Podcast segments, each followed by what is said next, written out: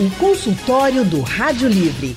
Faça a sua consulta pelo telefone 3421 3148.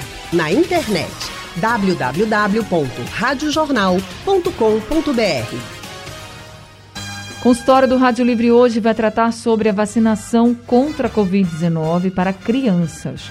A imunização infantil contra a doença está em baixa em todo o país. Pouco mais de 30% das crianças brasileiras entre 5 e 11 anos de idade tomaram pelo menos a primeira dose da vacina contra a Covid.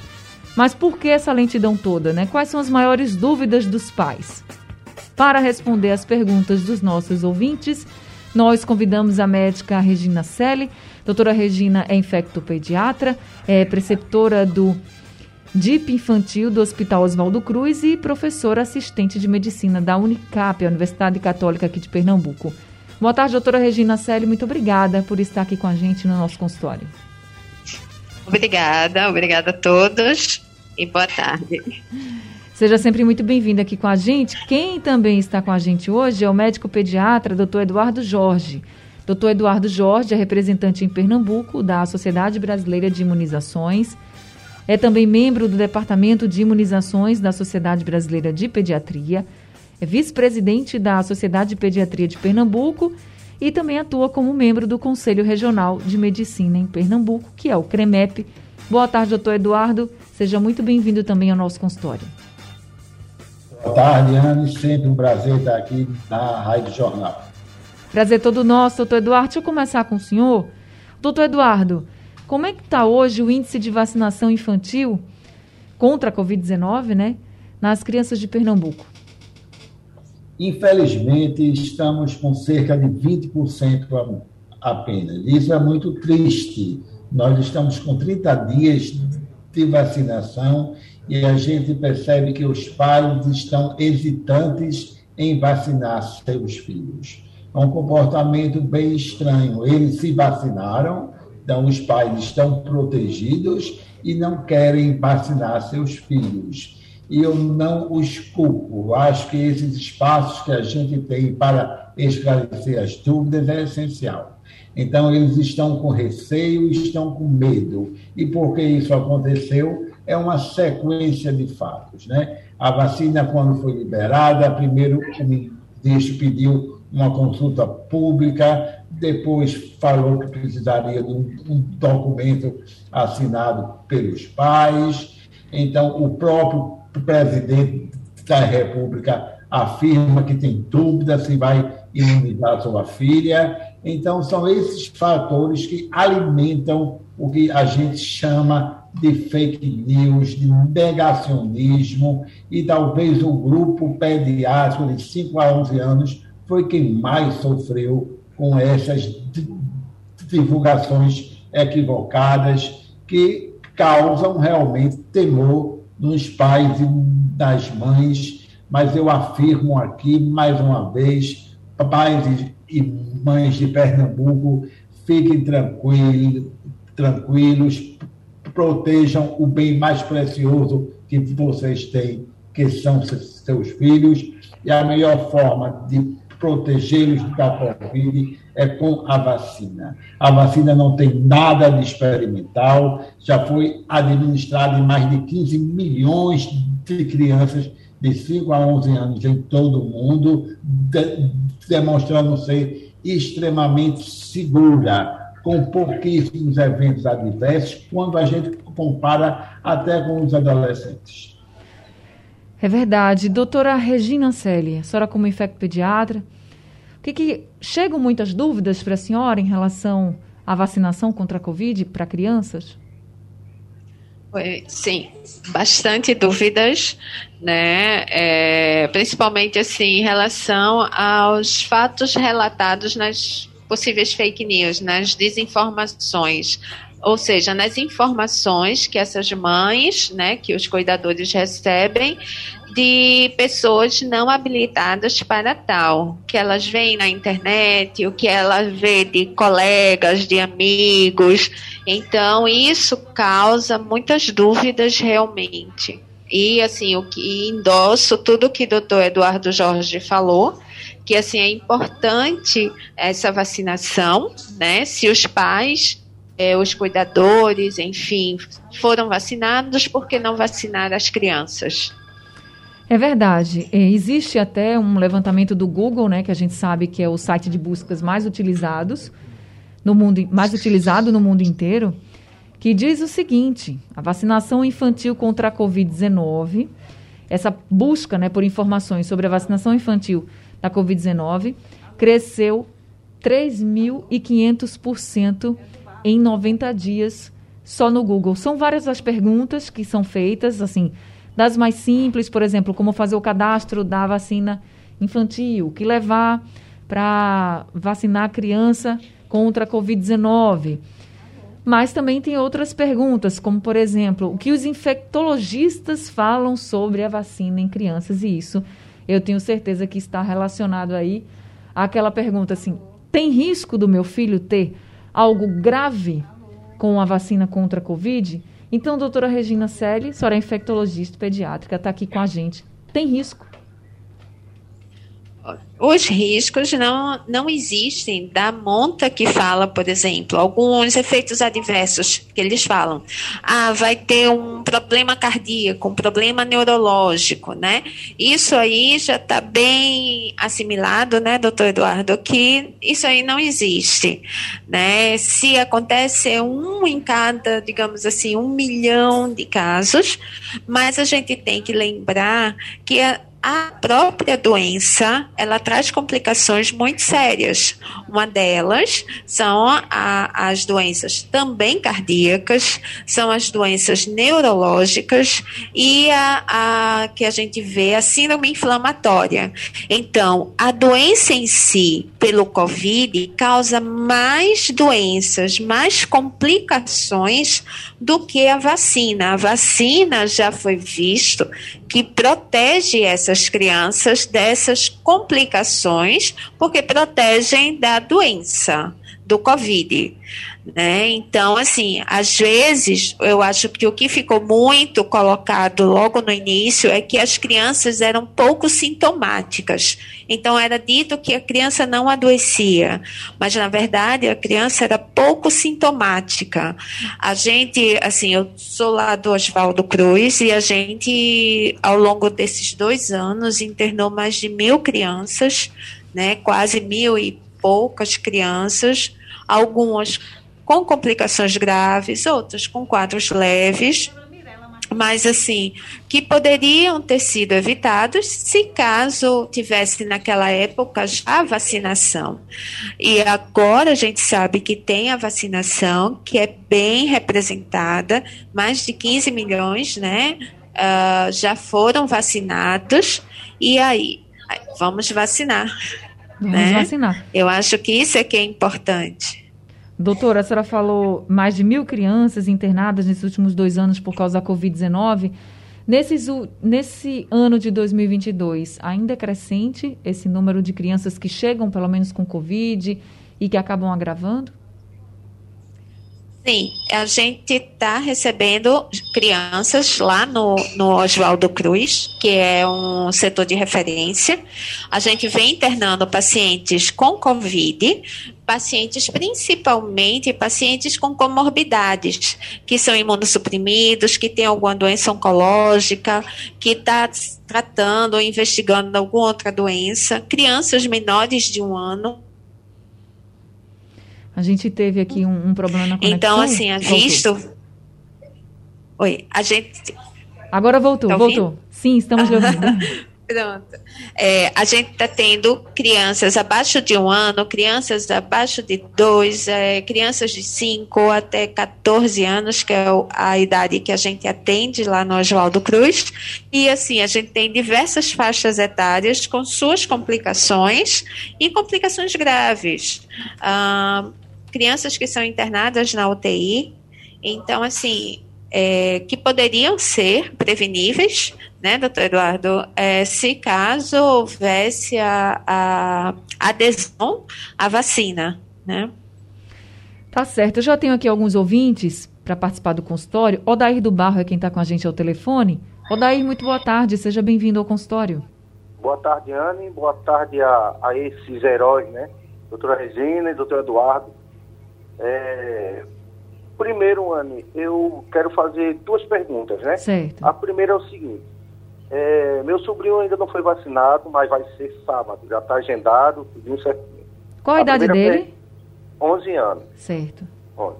É, a primeira pergunta é, é, reações da vacina vai ser como eu tive, né? Ânsia de vômito, dor de cabeça, tosse, eu tive tudo isso. Depois que eu fui vacinado, e não passou um dia para acontecer isso não, viu? Passou mais ou menos assim, umas quatro, cinco horas, aí veio essa reação e vem valendo mesmo, né? Sim. E se a vacina é, é, vai chegar, nos, vacina para criança vai chegar nos postos, nas associações, para facilitar a vida de todo mundo. Ok? Muito obrigado e uma boa tarde a todos. Obrigada também, seu Daí, pelas suas perguntas. Doutor Eduardo, a primeira questão é uma questão também que preocupa, preocupa muitos os pais, e a gente sempre escuta que, ah, não quero vacinar porque eu tive reação, foi forte, e se meu filho tiver, não vai aguentar. E aí o Odaí vem perguntando quais serão, ou quais são as reações né, que já estão sendo registradas. Você pode falar um pouquinho para ele? Então, pergunta importantíssima, as duas colocações aí do nosso ouvinte. Então, em relação à primeira pergunta, todas as vacinas, como os remédios, têm eventos adversos. A maioria leves e transitórios, e assim são com as vacinas Covid. Nós temos duas vacinas sendo utilizadas de 5 a 11 anos. A vacina Coronavac, uma vacina de uma plataforma que a gente já conhece há muitos anos, inativada, e a vacina da Pfizer, que utiliza um terço da dose do adolescente e do adulto. É importante a gente ressaltar isso, porque provavelmente é essa questão de ter apenas um terço da dose do adolescente e do, do adulto que faz com que esta vacina seja menos reatogênica, ou seja, dá menos eventos adversos de 5 a 11 anos do que ele próprio teve. É muito provável que, se for uma Coronavac, a criança venha a ter uma dor local, uma febre baixa, em menos de 7% dos que tomam esta vacina de 5 a 11 anos. Se for a vacina da Pfizer, em torno de 3%. Estou falando 3% de cada 100 crianças, 3 terão evento adverso leve, uma febre baixa, uma dor de cabeça, pode ter, como ele comentou, até um quadro de vômito, mas percebam que são eventos leves, transitórios, que se resolvem em 24 a 48 horas. Então, eu afirmo e tranquilizo os pais os eventos raros já acontecem, acontecem, mas deste grupo eles são extremamente raros. Então não é motivo para não vacinar seu filho e a gente ressalta sempre que a vacina é um ato coletivo. Eu me vacino para me proteger, proteger o meu irmão, meu vizinho, a coletividade. O senhor acha que vai chegar, porque ele também pergunta, né, se vai chegar vacina para crianças nos postos, nas associações? Hoje, inclusive, o Recife, é. né, começou a vacinar as crianças acho, nas escolas. Eu acho que sempre que a gente restringe alguns lugares, dificulta o acesso. Os locais de vacinação pediátricos estão muito bem estruturados, bonitinho, ganham um livro, tem brinquedo, está ótimo. Mas a gente tem que chegar aonde está a comunidade. Por isso que a vacinação das escolas é uma medida importantíssima, vai começar amanhã e a gente acha que isso vai dar um upgrade aí da vacinação. E eu sou um dos que defende que devem ir para os postos de saúde a vacina pediátrica, respeitando as orientações que, após tomar, tem que ficar 20 minutos na unidade em observação, mas eu não vejo como restrição da, da vacina aí para os postos mais próximos de onde estejam as famílias, as crianças. Tá certo. Marcelo de Rio Doce também está com a gente agora aqui no consultório. Marcelo, boa tarde, seja bem-vindo. Oi, Anne, boa tarde, tudo bom com você? Tudo bem com você? Boa tarde a todos. É, eu queria comentar um, um, exemplo que eu tive hoje, Anne. Hoje Sim. eu tive a oportunidade de vacinar meus três filhos. É, eu concordo com os médicos que falaram aí que muitos pais têm medo ainda de vacinar as suas crianças. Até porque eu conheço pais que realmente estão aguardando passar mais um tempo para ganhar confiança para poder vacinar seus filhos. Sim. Mas o que eu acredito também que está é, fazendo com que esse número de crianças não vacinadas seja elevado é a falta de organização das prefeituras para poder proporcionar o acesso a, das crianças a, aos postos de vacinação. Por exemplo, no meu caso, eu quando agendei, é, eu só consegui agendamento 20 dias após a data do agendamento. Ou seja, eu consegui fazer o agendamento na última semana de janeiro e o agendamento caiu só hoje, no dia 15, né? Entendi. E aí, quando cheguei lá no CAPS Nise da Silveira, que fica na quarta etapa de Rio Doce, próximo à Avenida Tiradentes, a gente percebeu uma grande desorganização. Por quê?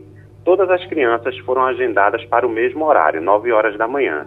Eu cheguei lá por volta das 8h40, nós ficamos aguardando fora do, do CAPS, numa área coberta, estava chovendo no momento, aí a gente aguardou chegar uma funcionária que foi entregar a ficha por ordem de chegada a cada um dos pais que chegaram, e aí após quase uma hora é que a gente pôde ter acesso ao CAPS para poder fazer a vacinação das crianças.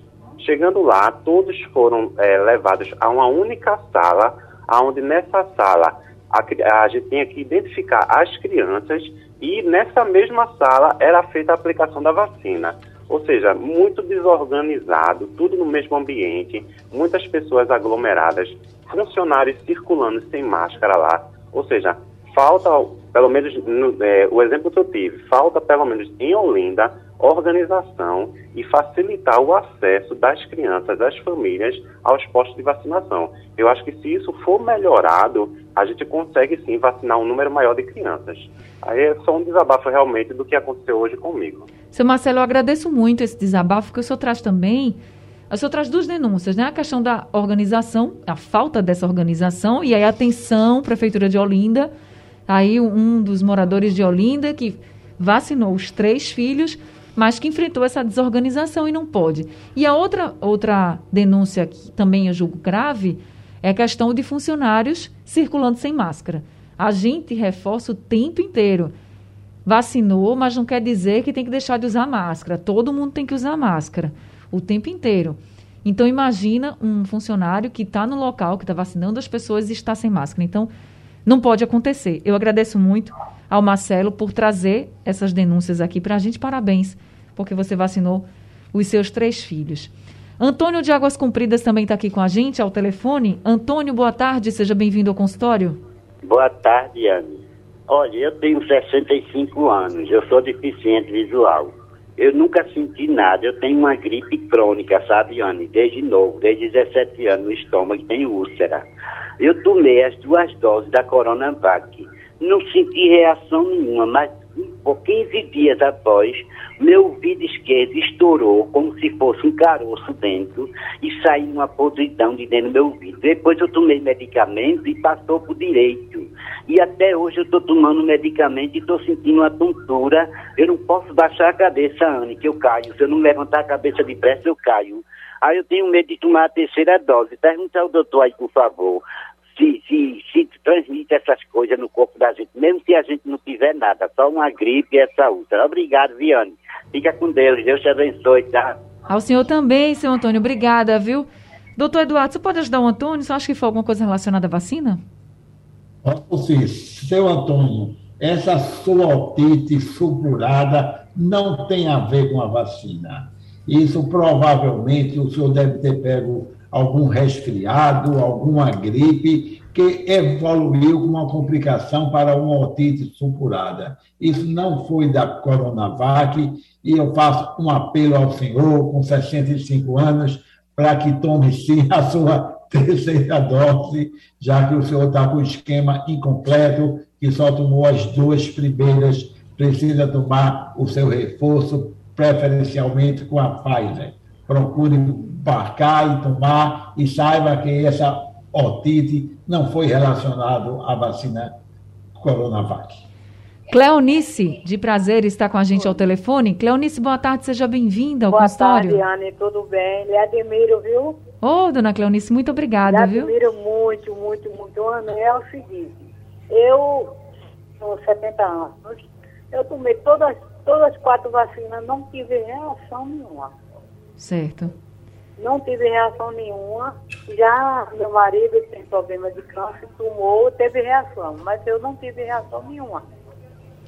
Tá vendo? É algo que vai depender de cada pessoa, né, dona Cleonice? Muito é, obrigada, tô, viu? Estou aqui, tô aqui esperando a quarta dose. Tá certo, tá bom então. Obrigada e parabéns por ter se vacinado também.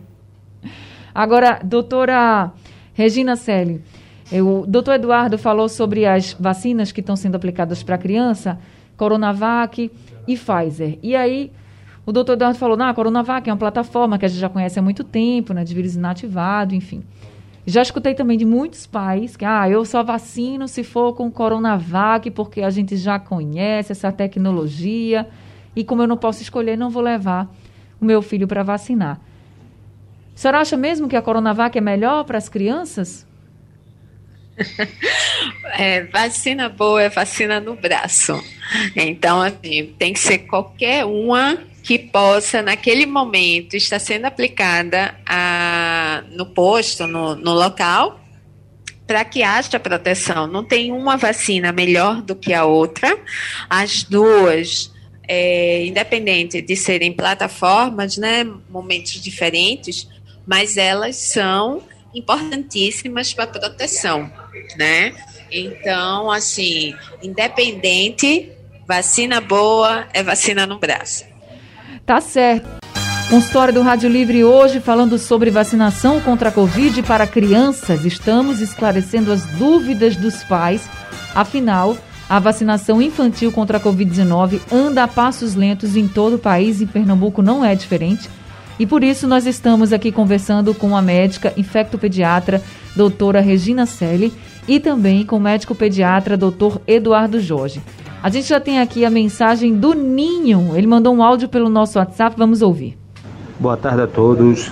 Ninho Rotivale de Barra de Jangada. É, graças a Deus eu já estou vacinado. Falta só a terceira dose, já está autorizada, só falta eu tomar. Minha esposa ela já está é, já tá vacinada com as três doses. Minha filha se vacinou hoje. E a pergunta que eu queria é, dizer que eu tenho um menino, ele tem quatro anos. Queria saber se já tem a, é, alguma, alguma previsão para essa faixa etária. Obrigado a todos e tenham uma ótima tarde. E lembrando, vacina salva vidas. Vacina salva vidas. E ele já está pensando no filho dele de 4 anos. Doutor Eduardo Jorge, tem alguma previsão? Perfeito, amigo. Então, a vacina Coronavac ela é feita no Chile, no Uruguai, na China, na própria China, em crianças maiores de 3 anos. Então, começou no Chile em dezembro, no dia 3 de dezembro. A Anvisa está esperando o resultado da primeira avaliação do Chile das crianças menores de 5 anos imunizadas com a Coronavac, que provavelmente serão apresentadas no fim de março e é provável que no, no fim de março a Anvisa emita um, um parecer e a gente está aqui na torcida para que aqui também no Brasil a Coronavac seja reduzida para os três anos ao invés de seis anos.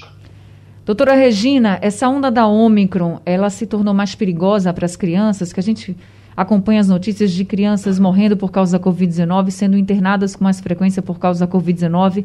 É devido a Ômicron?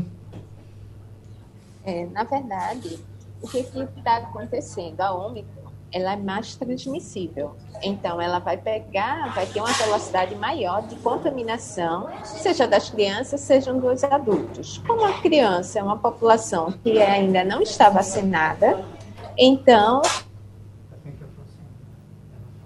e se tem uma comorbidade juntamente com outros, outros quadros virais, isso pode vir a, a aumentar a chance de complicações das crianças. A gente tem aqui, foi noticiado, né? Hoje, inclusive, pelo jornal O Globo, um levantamento de que uma criança morreu a cada três dias por Covid, enquanto o país debatia vacinação infantil. Nós estamos debatendo a vacinação infantil, mas não vamos vacinar, não é isso. A gente quer tirar as dúvidas, orientar os pais. E é preciso pensar nessas mortes, né? A Covid-19 mata e mata pessoas de qualquer idade. E na faixa etária de 5 a 11 anos, nós temos vacina. Acho que a maior importância hoje da vacinação é justamente isso, né, doutor? É evitar mortes, internação, evitar a Covid-19 nessas crianças. É. Nessa, uh, na primeira leva de, da, da Covid, nós tivemos, eu acompanhei algumas crianças abaixo de um ano que evoluíram gravíssimas principalmente com a síndrome inflamatória multissistêmica, que é uma complicação tardia é, do Covid. E agora a gente também está tá, tá observando esses quadros de inflamação pós-Covid graves, né, nas crianças, independente da faixa etária, mas é, independente, seja da Ômicron, seja da Delta, enfim, de qual cepa, de qual tipo da, do Covid, né, do, do, vírus, é, sempre vai haver complicações. A vacina, ela não vai proteger 100%, mas vai proteger as crianças, as pessoas de terem as formas graves. Né? Por isso que nós precisamos usar, continuar usando máscara, continuar mantendo o distanciamento porque é justamente isso, para a gente ter esse cuidado. Um exemplo, eu levo meu, eu tive Covid há uns 15, 20 dias atrás. Eu moro com dois idosos, que são os meus pais, e eles não tiveram Covid. Ah, então, assim, é possível fazer a, a, a, o bloqueio? Sim. A vacina ajudou? Sim. A minha Covid foi bem, bem leve, meus pais não tiveram Covid.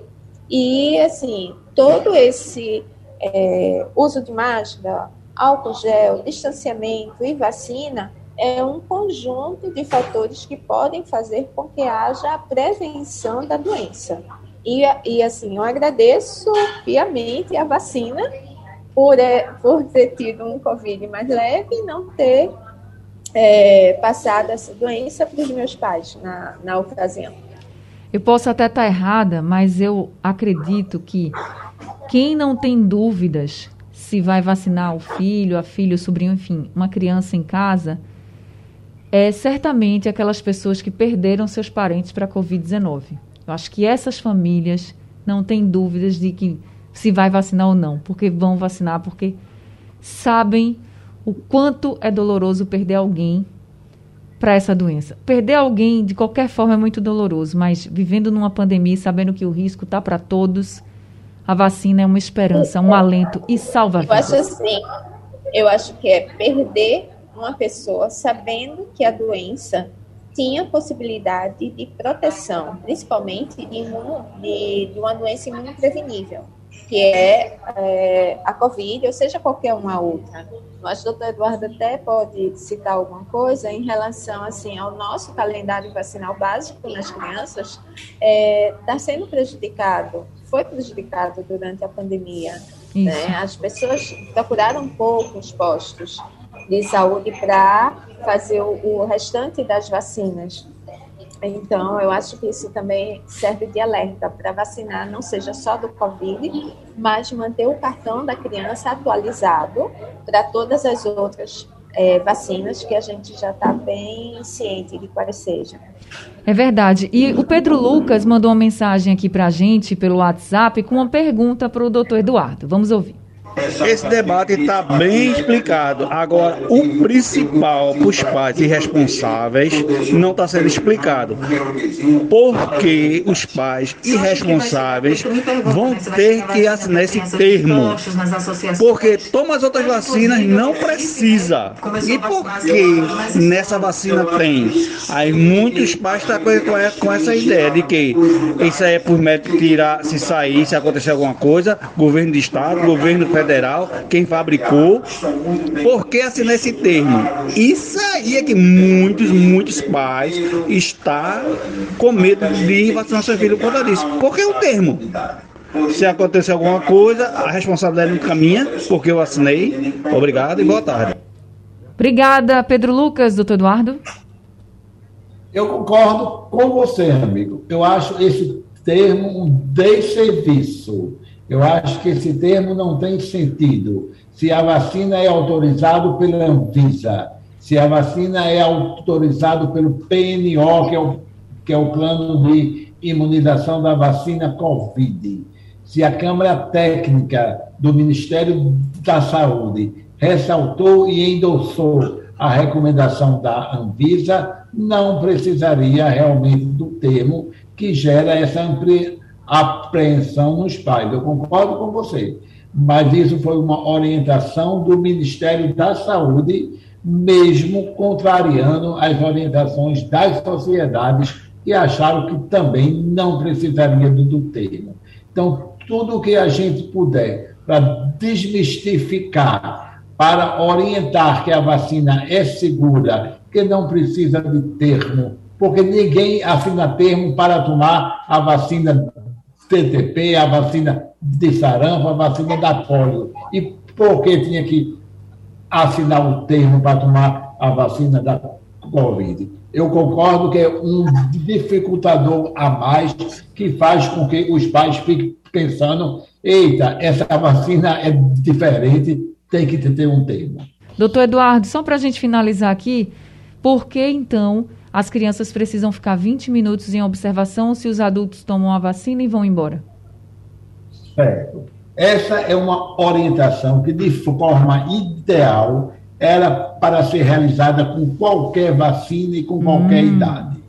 O ideal é que, após uma vacina, se aguarde 20 minutos, porque tem algumas reações alérgicas que são extremamente raras, mas que pode acontecer, que elas são consideradas imediatas, ou seja, acontecem após a administração da vacina. Então, isso é mais uma preocupação do Ministério, e como é uma vacina recentemente introduzida no calendário infantil, pede para que a criança seja observada. Mas esse hábito, essa orientação, por exemplo, dos Estados Unidos, é feito isso para qualquer vacina e qualquer idade, a orientação de aguardar 20 minutos sentadinho lá no centro da clínica de vacinação. Tá explicado então, doutor Eduardo. Nosso tempo infelizmente acabou. Queria agradecer muito as suas orientações e explicações aqui no consultório. Muito obrigada. É um prazer, estou sempre à disposição. Boa tarde. Uma boa tarde também para o senhor. Doutora Regina Selle, também muito obrigada por estar aqui com a gente, explicando e dando muita orientação também, reforçando vacina salva-vidas. Obrigada, obrigada a todos e também sempre à disposição. Seja... Qualquer. Seja sempre muito bem-vinda com a gente. Obrigada a todos os ouvintes. Sugestão ou comentário sobre o programa que você acaba de ouvir, envie para o nosso WhatsApp 99147 8520.